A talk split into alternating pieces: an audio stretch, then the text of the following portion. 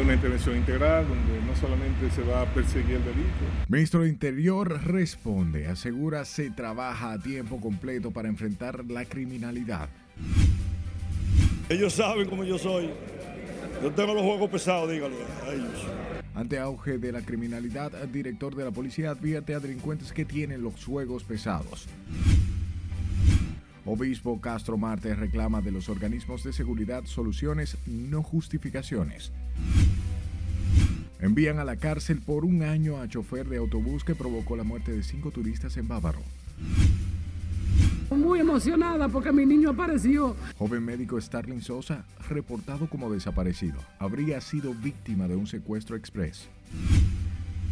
Este sería lo que se llama cólera importada, o sea que vino desde allá. Confirman primer caso de cólera y activan alerta epidemiológica en todo el territorio nacional. Haitianos en Juana Méndez vuelven a cerrar frontera con Dajabón por restricciones en venta de gasolina. Y 15 estudiantes se intoxican con leche del desayuno escolar en escuela del sector de Herrera.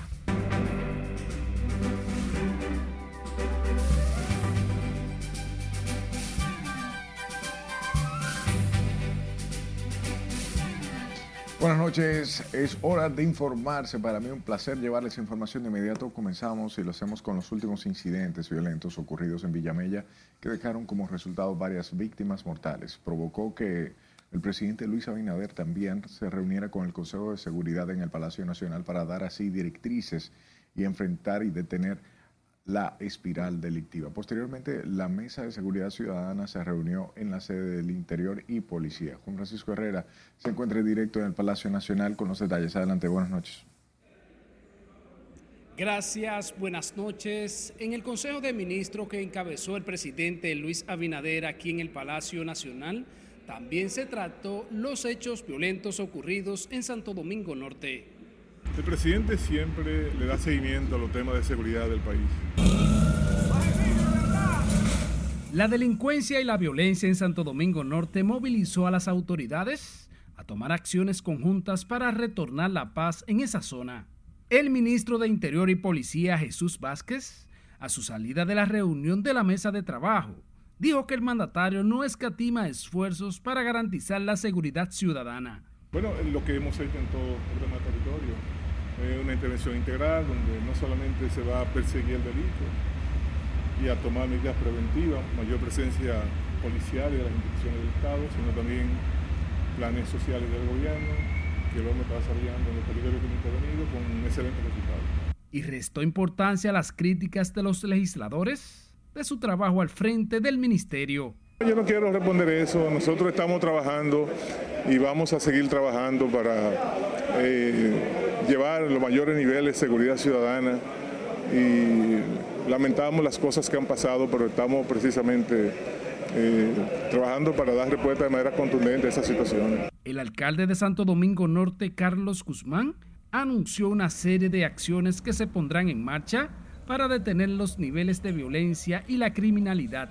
Se trabajó en equipo. El objetivo es que Santo Domingo Norte se convierta en el municipio más seguro del país para llegar a un proceso de seguridad siempre tiene que haber un proceso de crisis en algo.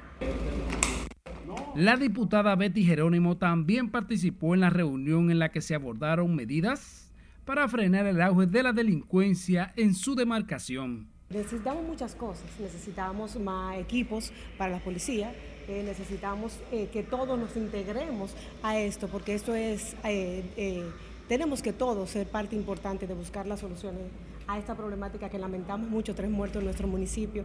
¡Ay, manito, me manito! Las muertes en Santo Domingo Norte han generado preocupación, por eso las autoridades han intervenido en lugar para garantizar y preservar la seguridad de sus municipios.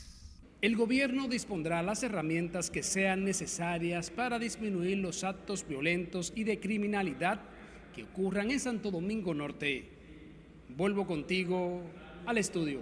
Gracias, Juan Francisco. Hablemos del director de la Policía Nacional, Mayor General Eduardo Alberto Ten, que advirtió a quienes imponen caos en Villamella, Santo Domingo Norte, que no permitirá se perturbe la paz ciudadana. La zona se mantiene bajo tensión tras la muerte de tres personas en un hecho en el que otras cinco resultaron heridas. Sileis no habló en exclusiva con el director de la Policía Nacional y aquí la historia. Ellos saben cómo yo soy. Yo tengo los juegos pesados, dígale a ellos. El director de la policía dijo que la uniformada tiene intervenida la zona de Villa Mella, donde resultaron muertas las tres personas y otras cinco con heridas. Inmediatamente pasó el conflicto social, intervenimos ese sector de Villamella y vamos a seguir interviniendo a Villamella si es necesario, completo, si es necesario. Tras el hecho sangriento, Santo Domingo Norte se encuentra bajo una tensa calma sin embargo, Ten aseguró no permitirá se perturbe la paz ni en Villamella ni en ninguna otra parte del país. Así que nosotros estamos trabajando para mantener la paz, la seguridad ciudadana en el país, no en Villamella, en el país. El director de la policía dijo que existe una investigación abierta sobre el conflicto social que se desató en el colmadón El Nuevo Mundo de Vietnam, en Villamella, que terminó con la muerte de tres personas incluida un rastro de esa institución. La investigación cuando concluya nosotros vamos a dar todo lo que trae la investigación en el proceso de ella, pero no la puedo eh, contaminar. Mientras el presidente de la Asociación de Comerciantes de Santo Domingo Norte reveló que hay quienes pretenden aprovecharse de ese último hecho sangriento para sembrar el terror entre sus residentes ya se ha salido de control la situación de la delincuencia en Santo Domingo Norte. Esperamos que esta situación no siga creciendo, que no siga llegando a los demás barrios como Sabana Perdida y Guaricano, que ellos han advertido por vía de mensaje de que llegarán a esos sectores porque ellos no se van a quedar de mano tranquila, buscando venganza al hecho que aconteció entre prácticamente pandilleros los comercios de Santo Domingo Norte volvieron a abrir sus puertas con las precauciones pertinentes luego de la incertidumbre que se vive en la comunidad tras el conflicto. El director de la Policía Nacional garantizó que más adelante darán un informe detallado de los hechos ocurridos en Villamella. Sila Aquino, RNN. Paralelo a esto, el vicepresidente de la Fundación Institucionalidad y Justicia, Servio Tulio Castaños, y el presidente de la Comisión de Justicia de los Diputados, Alexis Jiménez, recordaron a Jesús Vázquez Martínez que la Policía Nacional es un órgano que está bajo su dirección. Castaño Guzmán explicaba que no es posible que el ministro de Interior y Policía pueda separarse de la responsabilidad de lo que pueda pasar en el país en materia de seguridad. Valdría la pena saber cuáles fueron las razones o motivos que lo llevaron a él dar eh, esas expresiones y sobre todo en el tono que lo hizo. Yo creo que eso es lo primero que habría que averiguar. ¿Qué fue lo que lo motivó? Porque la realidad es que la Policía Nacional es una dirección adscrita a un ministerio en esta ocasión, esa institución está adscrita al Ministerio de Interior y Policía. Tiene que ver con la política y debe mandar a que el jefe de la policía tome acciones que sean respuesta a la sociedad de la República Dominicana. Sergio Tulio Castaño Guzmán dijo que las declaraciones de Chu Vázquez le han sorprendido, especialmente el tono en el que quiso atribuir solo a la policía la responsabilidad que comparten en materia de diseño de estrategias y aplicación de los planes de seguridad ciudadana. Mientras que el obispo de la diócesis de Nuestra Señora de la Altagracia, Jesús Castro Marte, explicaba este jueves que la población espera soluciones al auge de la delincuencia y criminalidad que afectan al país. Castro Martes a través de su cuenta de Twitter aseguró que no es momento de justificaciones que denoten incapacidad para dar respuesta a los problemas de inseguridad.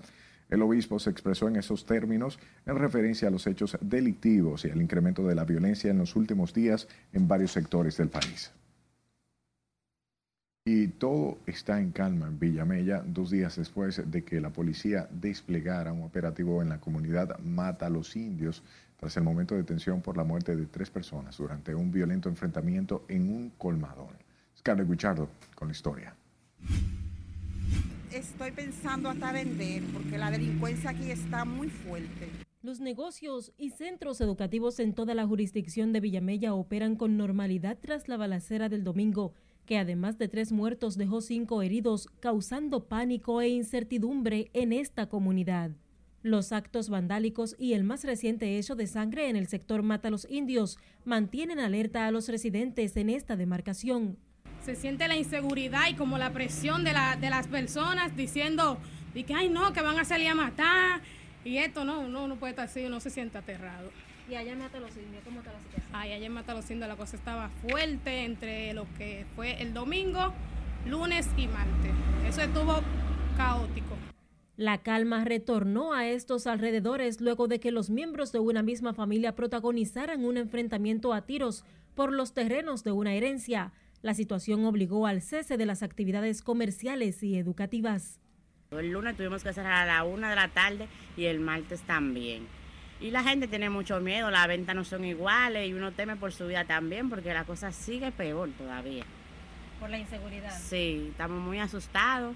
Los niveles de inseguridad en los sectores de este municipio de Santo Domingo Norte mantienen en zozobra a las familias que cada día sienten mayor temor de salir a las calles. Los hijos míos salen a las cinco y media a trabajar y tienen que que hice con el papá encaminarlo y todo, porque es una atracadera a toda hora. Ay, sí, yo estoy, estamos dispuestos hasta vender. Que la, propiedad mía está de aquel lado, una urbanización, y como quiere, todo, es todo lo mismo, porque de, de los mata los indios y la entrada de la gloria, entran para allá, donde está tranquilo atracar.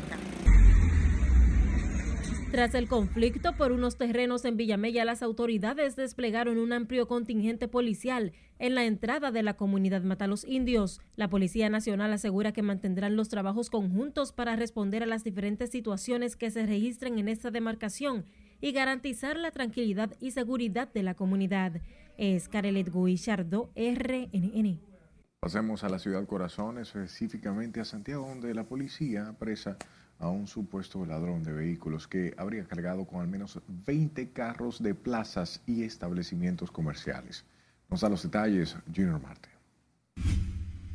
Yo soy brillador de vehículos, instalo puertas y ventanas y sistema de cámara. Aunque niega los hechos, este hombre está siendo señalado por las autoridades como el responsable de presuntamente cargar con al menos 20 vehículos, la mayoría de lujos. A mí no me allanaron, a mí me agarraron en la calle. Ok. ¿Te están acusando de varios vehículos, hermano? No, no, no es mentira. Sí, pero tú admitiste los hechos por aquí.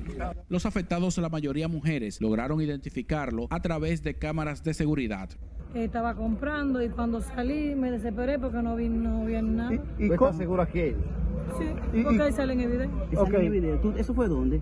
En la Sirena del Embrujo. ¿Y cómo recuperan tu vehículo? La policía, gracias a la policía que hicieron su trabajo. La policía lleva a cabo varios allanamientos desde muy temprano en diversos sectores de la ciudad. La policía ha realizado junto al Ministerio Público varios allanamientos. Dentro de ellos podemos destacar el allanamiento realizado a Geikin León, de 21 años, residente en Guayanal, Ato del Yaque, ya que él mismo es uno de los supuestos autores de la muerte del comerciante Alberto García Espinal, de 51 años. Este hecho ocurrió el 22 del mes 9 de este mismo año. Cabe destacar que a cuatro personas detenidas y que a Heiki al momento de su apresamiento se lo ocupó una chilena. En torno a los hechos violentos que se produjeron ayer con tres muertos en distintos casos, la policía no ha reportado ningún detenido. En Santiago, Junior Marte, RNN. Y el juzgado, el juez del juzgado de tránsito de la Altagracia dictó un año de prisión preventiva como medida de coerción contra el chofer Franklin Nin Pérez por el accidente de tránsito que provocó la muerte de cinco turistas el pasado 6 de octubre en el Boulevard Turístico del Este. Según el expediente acusatorio, el chofer iba manejando bajo los efectos de la cocaína sin precaución, de forma descuidada y temeraria. Al respecto, el abogado de Nin Pérez explicaba que a raíz del accidente presentó problemas de salud, siendo llevado a la clínica donde les fueron suministrados diferentes tipos de medicamentos. Hablemos de los familiares y amigos del joven médico Starvin Sosa, quienes eh, se sienten felices y tranquilos tras aparecer sano y salvo luego de haber sido supuestamente secuestrado al momento de salir del centro médico donde presta servicio. Con más detalles, Lencia Alcántara. Yo bien, bien, feliz, feliz, muy emocionada porque mi niño apareció sano y salvo, que no lo esperaba, no así. El alma volvió al cuerpo de la señora Jacqueline Jiménez, madre del médico residente Starling Sosa, quien apareció sano y salvo luego de haber sido víctima presuntamente de un secuestro. Le damos gracias a Dios que no lo devolvió con vida, porque yo misma no contaba que mi niño esta hora iba a estar vivo. Yo no sé si iba a amanecer viva o muerta si mi niño no aparecía. Pero mi niño está sano y salvo. Está en la policía dando declaración porque mi niño fue un secuestro que le hicieron. Y darle gracias a Dios que mi niño está sano. Mostró su agradecimiento a los medios de comunicación por el apoyo en cuanto a la búsqueda de su hijo el cual en estos momentos está siendo interrogado por las autoridades policiales. Y cruzó al colmado, fue a comprar algo y ahí fue que lo secuestraron cuando él cruzó. Y no volvió más. La doctora me llamó esta mañana, una compañera me dijo que él estaba perdido, que lo iban a declarar como desaparecido porque no aparecía desde las 10 de la noche y él le tocaba servicio. Y él nunca falta su servicio, nunca, porque él es muy responsable con su trabajo. Pero lamentable el caso, aparecieron unos frescos pero gracias a Dios que me lo dejaron vivo mi niño y que no me lo maltrataron y me lo devolvieron con vida. Dicha alegría es compartida entre los demás parientes y vecinos de Sosa en el sector Las Caobas de Herrera, en Santo Domingo Oeste. Está haciendo su, especialidad ahí en el, hospital docente Padre Villini, y entonces sus mismos colegas se preocuparon bastante por él. O sea, le dieron seguimiento rápidamente a eso y gracias a Dios por lo menos fue, ocurrió lo mejor, que está vivo. Familiares y amigos del joven médico reportaron su desaparición este jueves luego de ser visto por última vez el miércoles en la noche cuando salió del hospital Padre Villini. Lenzi Alcántara, RNN.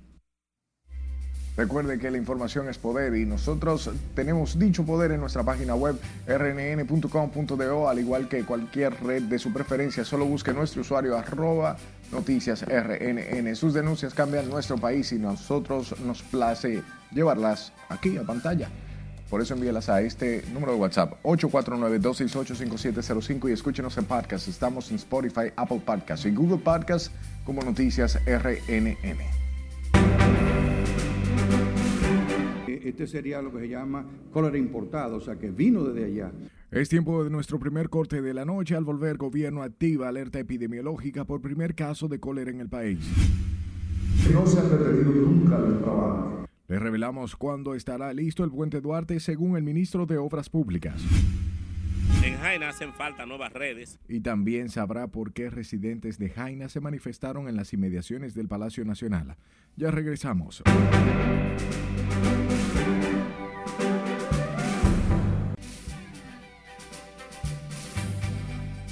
Es momento de recorrer el mundo y conocer las principales noticias internacionales, iniciando con la renuncia del principal funcionario del gobierno británico.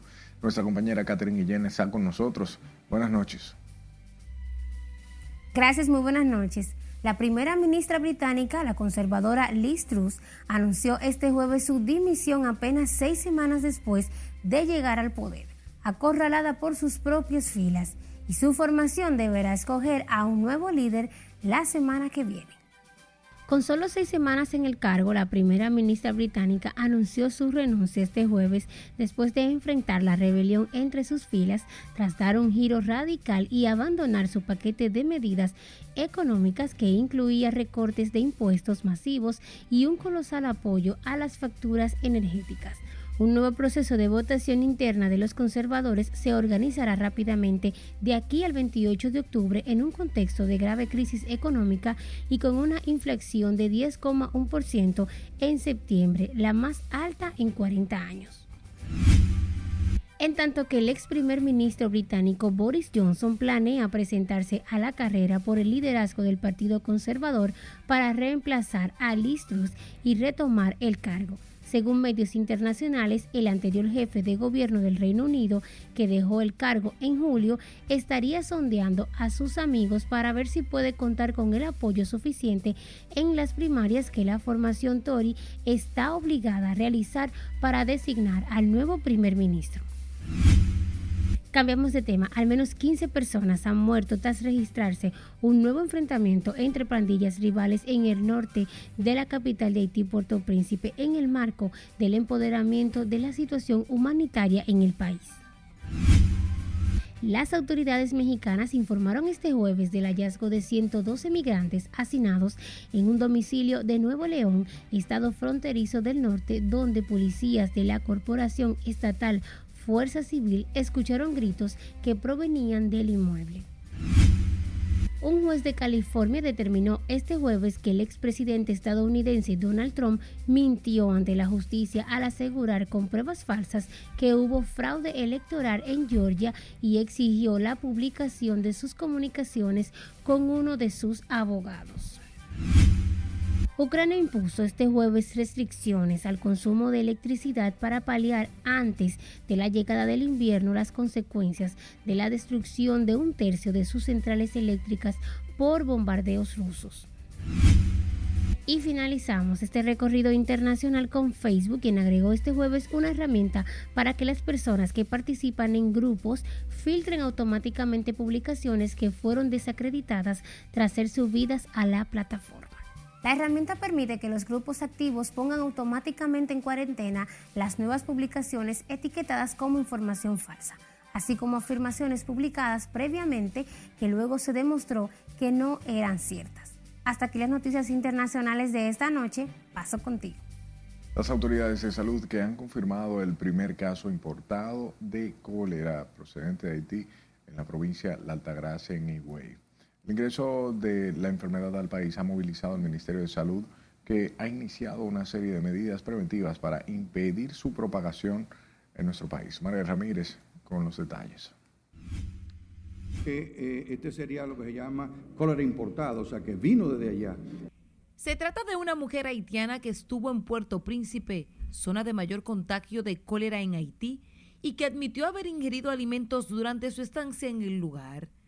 La femina de 32 años al llegar a Higüey presentó un cuadro diarreico agudo sospechoso para cólera, confirmado por analíticas en el día de hoy. Bueno, si está en su centro de salud, está bien cuidado, está de tratar, ya incluso clínicamente no tiene diarrea. En la sospecha clínica de cólera, porque viene del sitio, tuvo el cuadro clínico, eh, pero tiene otra enfermedades, tiene pielonefritis aguda, tiene problemas renales, pero tiene también amebiasis. Las autoridades aseguran que tras detectar el caso sospechoso se procedió a realizar el cerco epidemiológico con todas las personas que pudieran haber tenido contacto y hasta el momento no hay reportes de que hayan presentado síntomas de la enfermedad.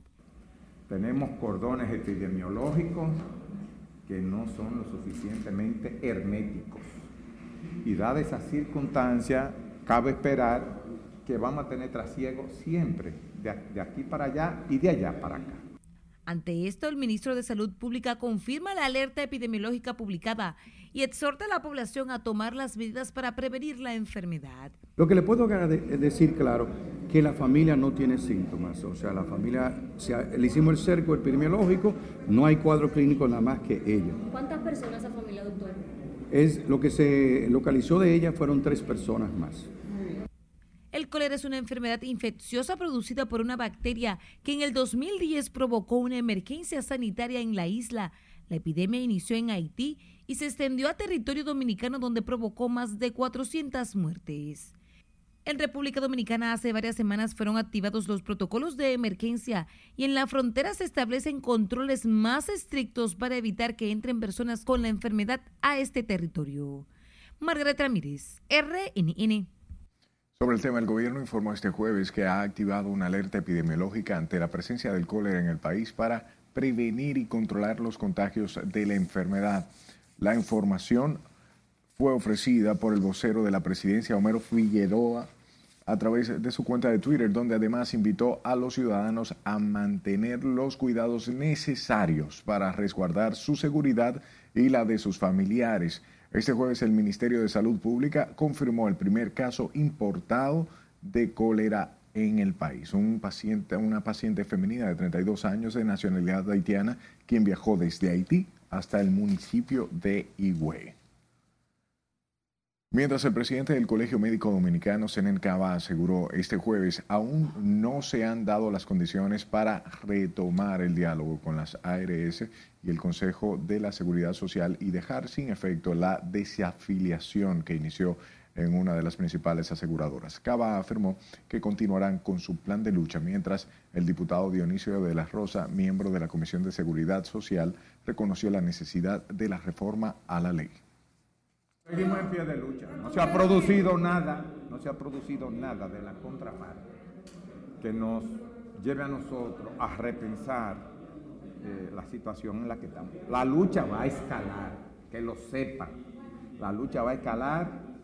Nosotros el martes, el miércoles 26, vamos en San Francisco de Macorís no solamente a marchar, se van a suspender los servicios privados la seguridad social no es atención, la seguridad social es garantizar que si tú tienes una enfermedad o tienes una dependencia médica, se te cubra la totalidad de esa enfermedad. No es lo mismo que tú tengas una seguridad social que te dé una consulta, que tú tengas una seguridad social que te cubra una enfermedad o una discapacidad con la totalidad de los medicamentos. El doctor Senen Cava y el diputado Juan Dionisio Restituyo hablaron en este sentido al participar del seminario pasado, presente y futuro del Seguro Familiar de Salud, evento en que congregó a especialistas que debaten sobre la realidad de la seguridad social organizado por la Alianza por el Derecho de la Salud. Miembros de la Federación Nacional de Trabajadores de la Salud se concentraron este jueves a la entrada del Hospital Salvador B. donde acusaron al director de ese centro de salud de actuar de forma arbitraria con el personal administrativo. El grupo acusa también al doctor Miguel Geraldino Oyer de romper el llavín de una habitación que era utilizada por integrantes del gremio y sus familiares del personal administrativo del hospital. Él pudo habernos llamado a, la dirección nuestra, a FENATRASAL, para ver cuál es su molestia, porque tengamos este, este, este privado que hace más de 34 años. Y que todo director y que todas autoridades de este hospital han sabido respetar. Sin embargo, él lo ha cerrado. Con pancartas en mano, los representantes de la Federación Nacional de Trabajadores de la Salud advirtieron que se mantendrá en pie la lucha para defender las conquistas de los trabajadores. Nos mantenemos en el sector salud ya que los médicos llaman a las mujeres a mantener chequeos preventivos del cáncer de mama, uno de los más comunes en las damas, aunque también afecta a los hombres. Con esta historia, si le dice aquí no. Cientos de mujeres en el mundo padecen cáncer de mama.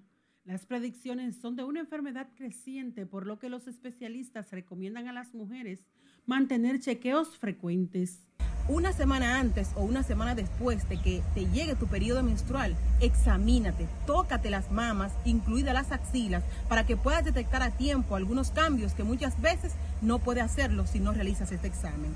Lo haces alrededor de la mama, puedes hacerlo cada mes, puedes tener una fecha específica para realizártelo. La ginecóloga obstetra Francisca aquí nos recomienda la autoexploración de las mamas para la detección temprana de este cáncer. Y si detectas algún cambio de coloración, dolor, secreción por el pezón, tumoración que puede ser dura, difícil de tocar o alguna condición que te alerte sobre que puedas padecer algún cáncer de mama, por favor acude a consulta. También la agrupación médica dominicana pide a los galenos orientar a sus pacientes. No hay causas que provoquen el cáncer de mama, aunque está relacionado al tabaquismo, a la diabetes, al alcohol, y algunos dicen que son hereditarios, pero todavía definitivamente no se conoce la causa. A propósito de que ayer fue el Día Mundial de la Lucha contra el Cáncer de Mama, las autoridades sanitarias realizan durante este mes diversas actividades de concienciación, tratamiento y prevención de este mal. Sila Aquino, RNN. Sabe que unos niños de 15, unos 15 niños se intoxicaron con el desayuno escolar en la escuela Club 16 de Agosto de Buenos Aires de Herrera, Santo Domingo Oeste.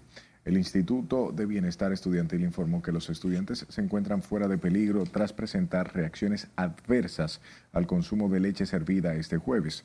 Los niños, todos fuera de peligro, fueron trasladados al hospital en Gombe, en el Marcelino Vélez Santana, mientras el INAVIE ordenó que se investigue el hecho.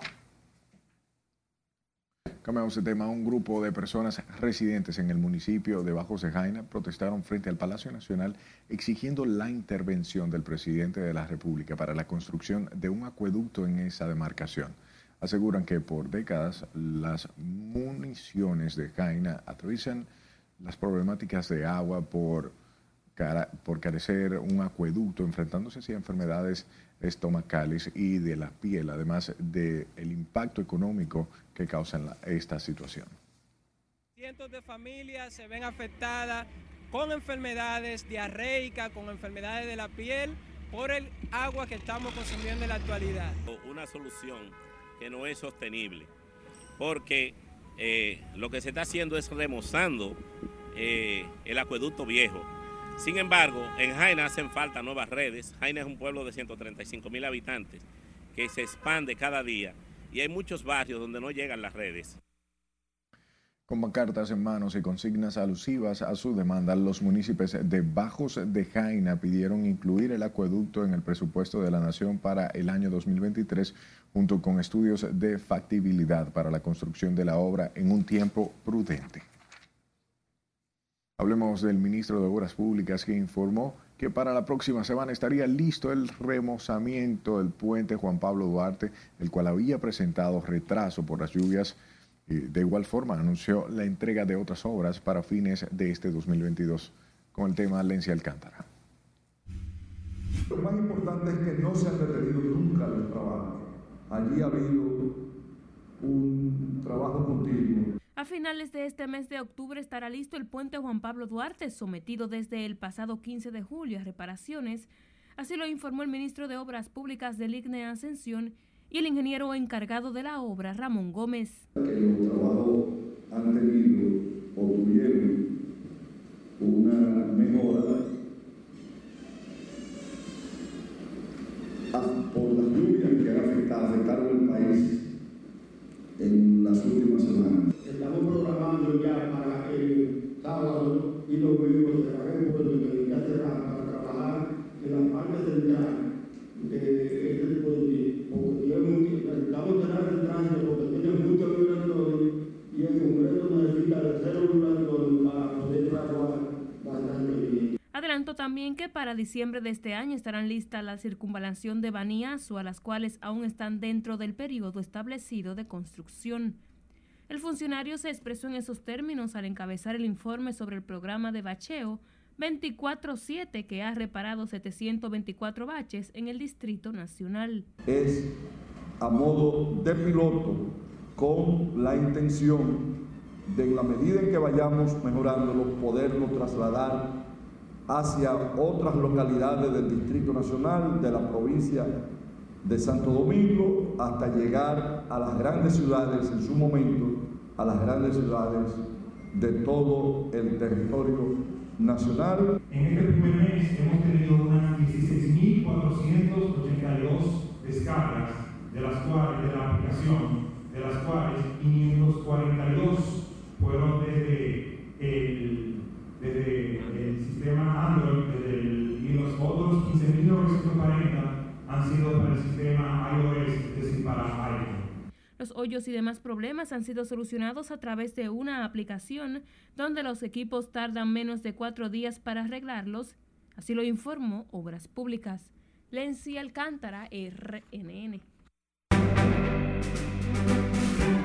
Hasta ahora no está afectando, el Gabinete de Salud está tomando todas las medidas del lugar. Vamos a una segunda pausa. Al regreso, ministro de Turismo asegura caso de cólera no representa peligro para el sector. Vamos a seguir desarrollándonos más que los otros países de la región. Presidente Luis Abinader encabeza aniversario de la Federación de Comerciantes propende a la internacionalización de los derechos humanos. Y Tribunal Constitucional inaugura quinto Congreso sobre Derecho y Justicia. Esta es la emisión estelar de Noticias RNN.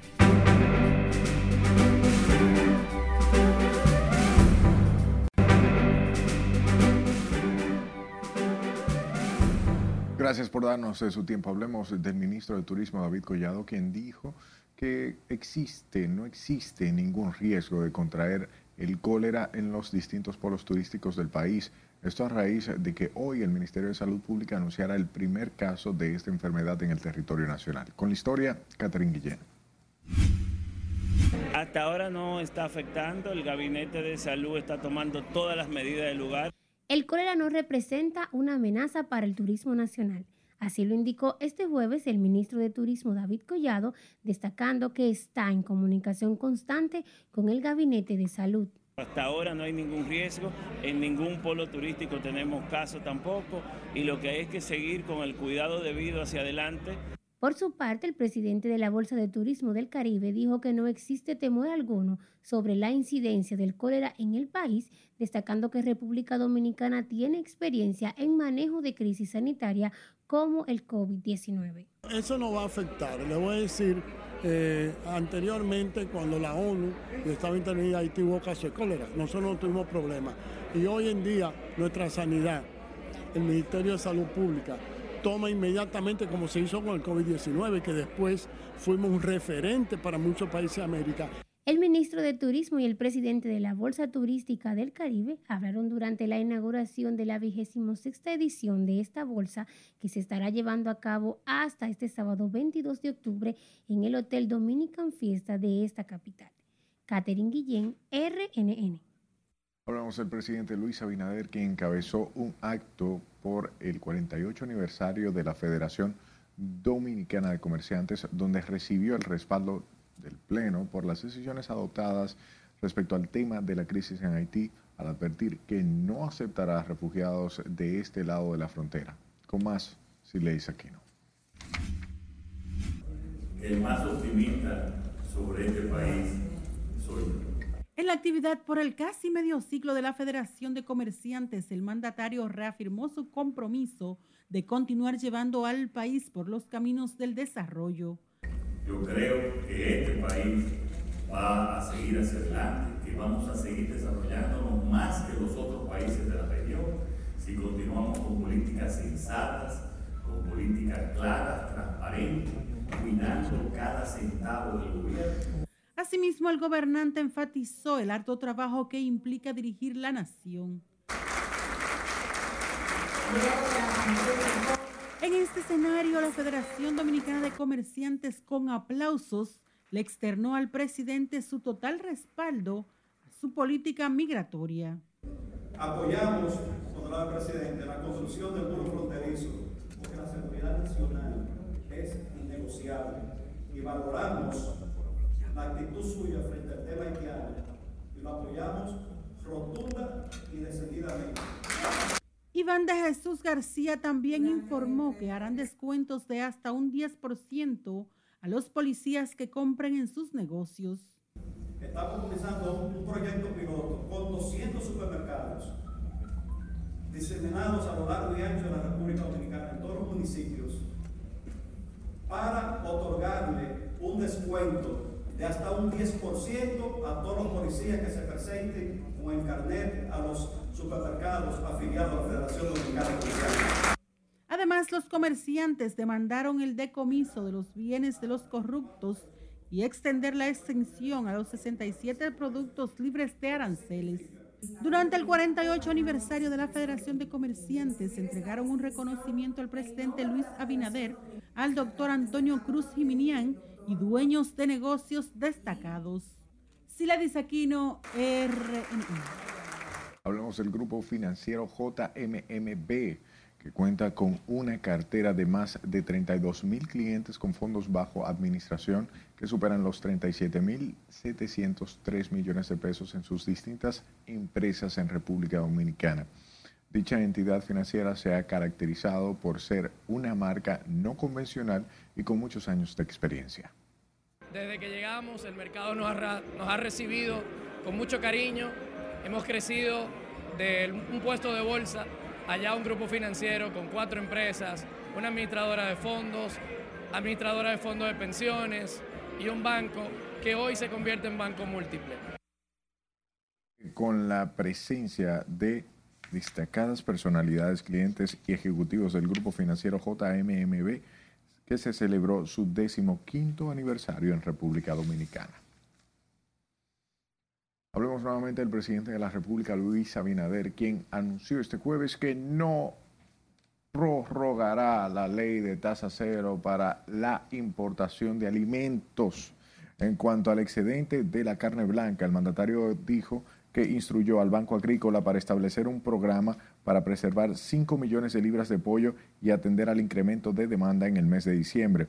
El presidente entregó 50 millones de pesos para reducir la producción de gallinas ponedoras para estabilizar el precio de los huevos. También el mandatario habló en el marco del acto con motivo de celebrarse este jueves el Día Nacional del Avicultor, realizado en la Hacienda Cabrera en la provincia de La Vega. El Tribunal Constitucional dejó inaugurado este jueves el quinto Congreso Internacional sobre Derecho y Justicia Constitucional en el que disertan tratadistas locales y extranjeros sobre el tema. El presidente del tribunal, Milton Ray Guevara, y la alcaldesa de la capital, Carolina Mejía, dieron la bienvenida a los invitados que participan en el conclave de debate sobre justicia propende a la internacionalización de los derechos humanos y al fomento de una cultura de respeto, tolerancia y acogida. Otros efectos positivos se verifican en el plano laboral, en el desarrollo científico y en la cultura. Sin embargo, al mismo tiempo representa desafíos importantes en ámbitos sensibles como el principio democrático, los derechos laborales y la seguridad social, la propiedad y el régimen impositivo. La apertura del quinto Congreso de Derecho y Justicia estuvo a cargo del italiano doctor Luigi Ferrogiolia con la conferencia Una Constitución para la Tierra. Al acto de apertura asistieron la Procuradora General Miriam Germán Brito, el presidente del Senado Eduardo Estrella, el de la Junta Central Electoral Román Jaques Liranzo y del Tribunal Superior Electoral Ignacio Camacho. El gobernador del Banco Central Héctor Valdés Albizu será uno de los expositores centrales esta tarde con el tema del con el tema de las diferencias, funciones tributarias a los bancos centrales y su rol en la globalización.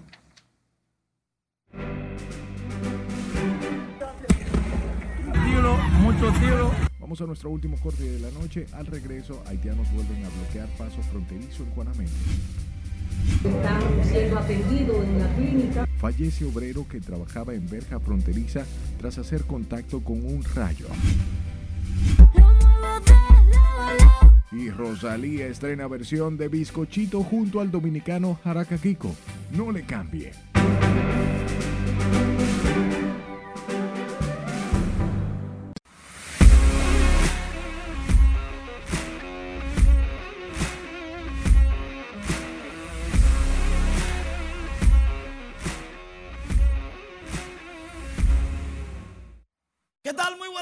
Iniciamos la entrega deportiva hablando como debe de ser de la Liga de Béisbol Invernal, porque Eli de la Cruz de los Tigres del Licey fue nombrado el primer jugador MVP de la semana, el jugador más destacado premio que otorga oficialmente la Liga Dominicana de Béisbol. Eli de la Cruz en los primeros cuatro juegos acabó, definitivamente. Lógico, no es la única premiación que hay en el béisbol invernal, pero esta de la Lidón es la oficial, la apoyamos y la aplaudimos.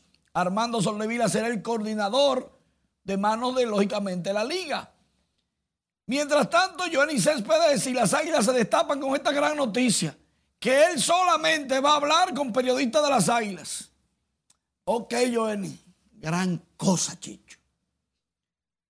Te puede cuidar, Johnny Céspedes ya sabemos de tus arranques y ñoñerías. No hay problema. Mientras tanto, uno que está feliz, Oscar González, llegó luego de gran temporada con los guardianes de Cleveland. Su familia lo recibió como héroe, con vítores, aplausos, gritos. Llegó el Grandes Ligas a la casa. Cargado, ya ustedes saben. El hombre vino Mientras llegó Oscar a República Dominicana, los padres llegaron a Filadelfia. El equipo de los padres de San Diego con flow, con flow porque la, serie está empate. Con todo el swing llegaron a Filadelfia para participar en los próximos encuentros de la serie de campeonato de la Liga Nacional. Y hablando de la serie de campeonato de la Liga Americana, a Luis Severino en el tercer episodio, Alex Breckman le conectó cuadrangular de tres carreras. Se equivocó Severino. No a todos los grandes ligas usted le tira por el medio. Y mucho menos a uno de los líderes de cuadrangulares de, en postemporada en toda la historia de las grandes ligas. Y Valdés, entonces, le hicieron dos carreras, pero fueron sucias. Esa fue la segunda de los Yankees. El juego, 3 por 2, adivinen, en ese momento. Y así vino finalizando. Valdés ponchó a 11, a 9 en 7 entradas, 4 hits, 101 picheos. La curva estaba gigante. No había forma de descifrársela.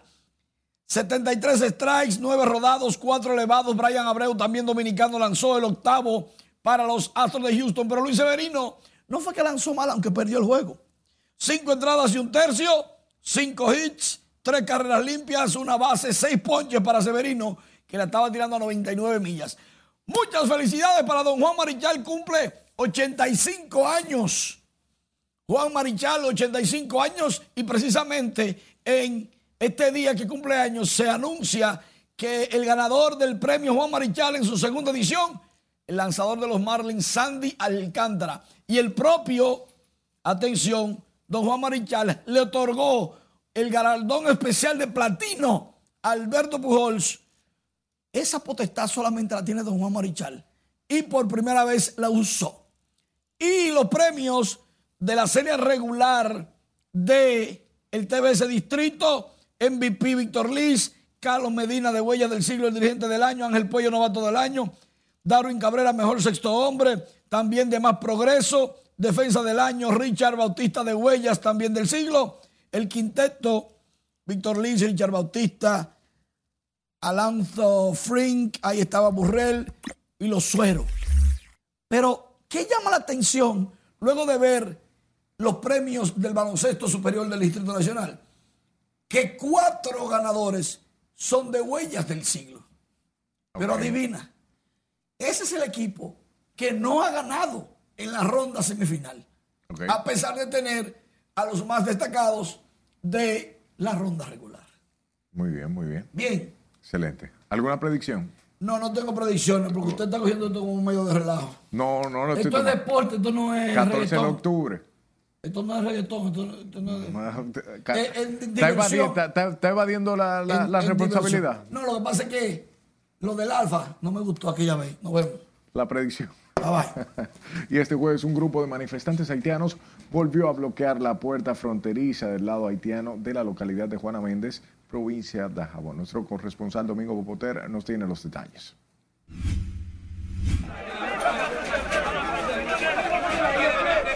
Enardecidos por la situación de incertidumbre que atraviesa Haití, manifestantes bloquearon nuevamente la puerta de salida en Juana Méndez.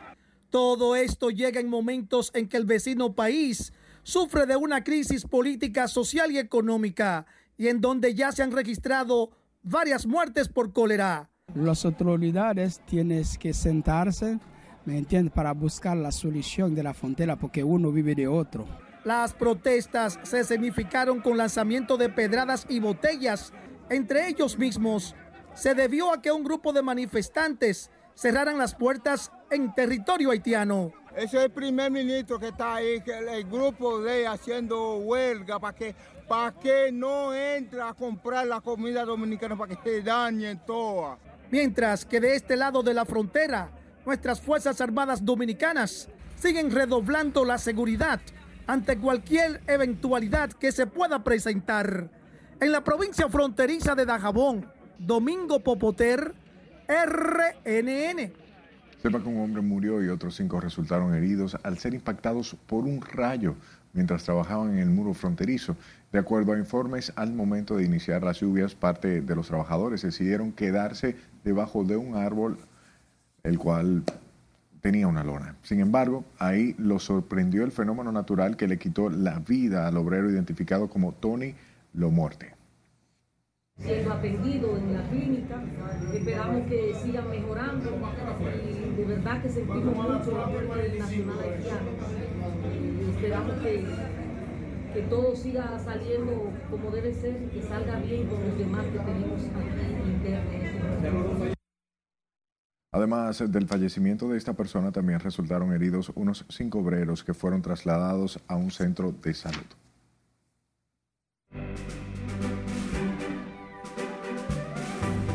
Shakira cantando una bachata y Rosalía colabora con Jaracaquico. Así andan las informaciones del mundo artístico. Nuestra compañera Ivonne Núñez con más. Muy buenas noches. La cantante Rosalía estrenó una nueva versión de su tema Bizcochito junto al dominicano Jaracaquico. Adelante, más información. Una nueva versión del tema Bizcochito de la española Rosalía salió al mercado con la colaboración de Jaracaquico, canción que ahora se presenta con un estilo del género dembow. La nueva versión del éxito de los artistas que mantiene el sonido y el coro habla de las críticas que ha recibido Rosalía durante su carrera. A solo un día para que se realice uno de los conciertos pautados del cantante puertorriqueño Bad Bunny este viernes 21 y sábado 22 en el país, cada vez se suman más personas que alegan han sido estafados con esta compra de boletos. Recientemente, la influencer Leidin Bernardes utilizó su Twitter para denunciar que fue víctima de fraude al comprar boletas digitales. A raíz de esto, han surgido más personas que han confirmado que pasaron por situación similar.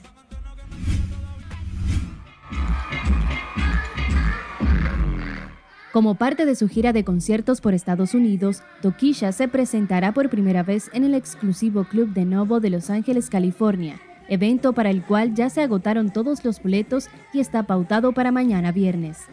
Entre los próximos lugares que visitará la dominicana están Denver, Colorado, Baltimore, Las Vegas, Nevada, Miami, Florida y New Jersey para concluir su gira el próximo 2 de diciembre.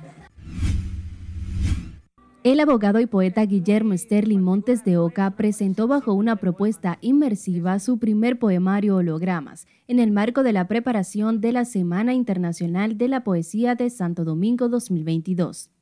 El poemario, presentado en el Círculo del Coleccionista, se exhibió con una puesta en escena Hologramas, Fuego, Luz y Tiempo, dirigida por el artista Miguel Ramírez, autor de la serie de ilustraciones integradas al libro titulada Cuerpo Aludido.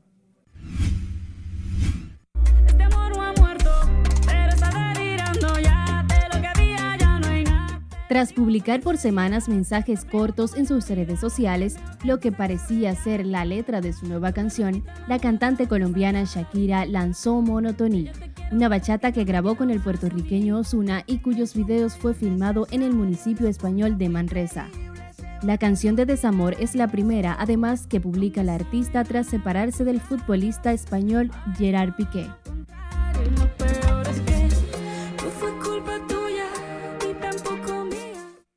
En su más reciente entrevista, la colombiana dijo que escribir canciones para ella es como ir al psicólogo, pero más económico. Hasta que diversión, pasen feliz resto de la noche. Gracias Ivonne por las informaciones y las gracias a usted por su atención. Buenas noches.